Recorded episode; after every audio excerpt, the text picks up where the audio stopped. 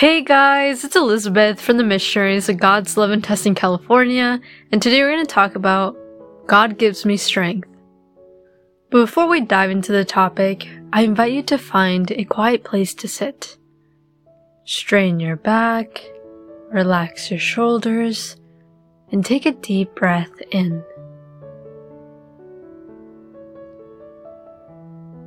Invite the Holy Spirit to come to you. Holy Spirit, please descend upon me and please fill me with your Spirit. I do not deserve you, but I need you. Please guide me throughout my day and help me with whatever I'm struggling with. I give you my anxieties, my stressors, my worries, and problems to you. Take another deep breath in. And as you're giving your problems, stressors, anxieties, and worries to God, exhale and imagine how relieved you feel. The relief we feel when we give the control to God, when we put our trust in the Lord. Thank you, God. So today we're going to be reflecting on Psalms 73, verse 26, which reads, My flesh and my heart may fail, but God is the strength of my heart and my portion forever. I find this verse to be very beautiful, empowering, reassuring, and motivating. Now we can interpret this in two ways literally, but also figuratively. This Bible verse can be interpreted literally. Sometimes our flesh or our body does fail. Our body may become sick with something small or something grave. But regardless of the illness or the pain we experience, if we give it up to God and rely on Him, He will provide us strength which is stronger than any human strength that we can achieve on our own. I've heard cases where people have experienced physical pain, and with the help of our Lord, their pain was softened and it became more manageable. The pain didn't completely go away, but it's definitely a lot better than what it was before. He gave strength to those people now, in other cases, there have been people where they have been sick, and some of them severely sick, where there is no cure. And yet, even in the hopelessness, they came to the Lord, and they too were healed. Now, our heart may also fail. But our Lord can help us during those very difficult and almost near death experiences. He can heal us. He can give strength to our heart, even when it seems impossible. Now, another interpretation of this, of our flesh failing and our heart failing, is that sometimes we have responsibilities we need to follow through, but we fail here and there because we don't have the energy to keep on going, or we just choose not to accomplish it anymore. But sometimes life can get so hectic that sometimes we don't get to that responsibility. So here it could refer to lack of motivation. Sometimes I feel like we're extremely harsh on ourselves.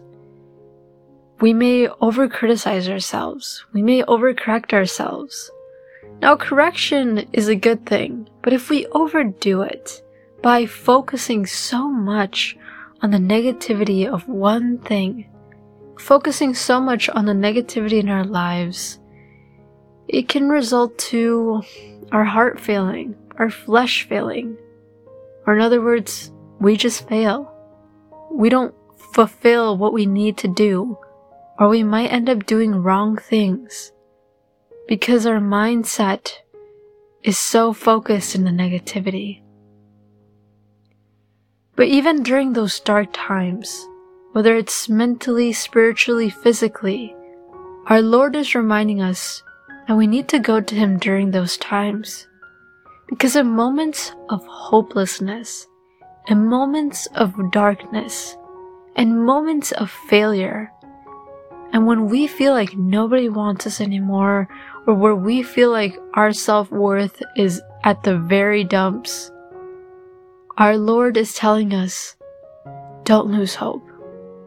Come to me, and I will give you strength. As the Bible verse says, but God is the strength of my heart and my portion forever. And this is very true. God will always be there for us forever. He will always give us that strength when we need it forever because God is faithful and everlasting. So let us no longer rely on ourselves, rely on other people, rely on the world, or whatever it is. But instead, let us go to God whenever we're feeling down, whenever we're anxious, whenever we're worried, whenever we're stressed, whenever we're just overthinking things. Let us go seek Him because He will strengthen us. And I speak from personal experience. There have been times where I did not have the energy to do things, or I didn't want to do something. But even during those times, and even in other times and more difficult times in my life, God has always been a light. God always gave me that hope and God was always there to help me, even when nobody was there. Even when it was really dark and it seemed hopeless and impossible, He was there. And He will always be there for you. And He wants to be there for you. We simply have to say yes to Him and be open to Him and submit to His will, be obedient to His will. I invite you to continue meditating on this topic. Keep speaking to God. Tell Him whatever is going on in your life. Whether it is good or bad, give it to Him like we did in the beginning of this prayer. Continue speaking to our Lord and tell God, Speak to me, O Lord, for your servant is listening.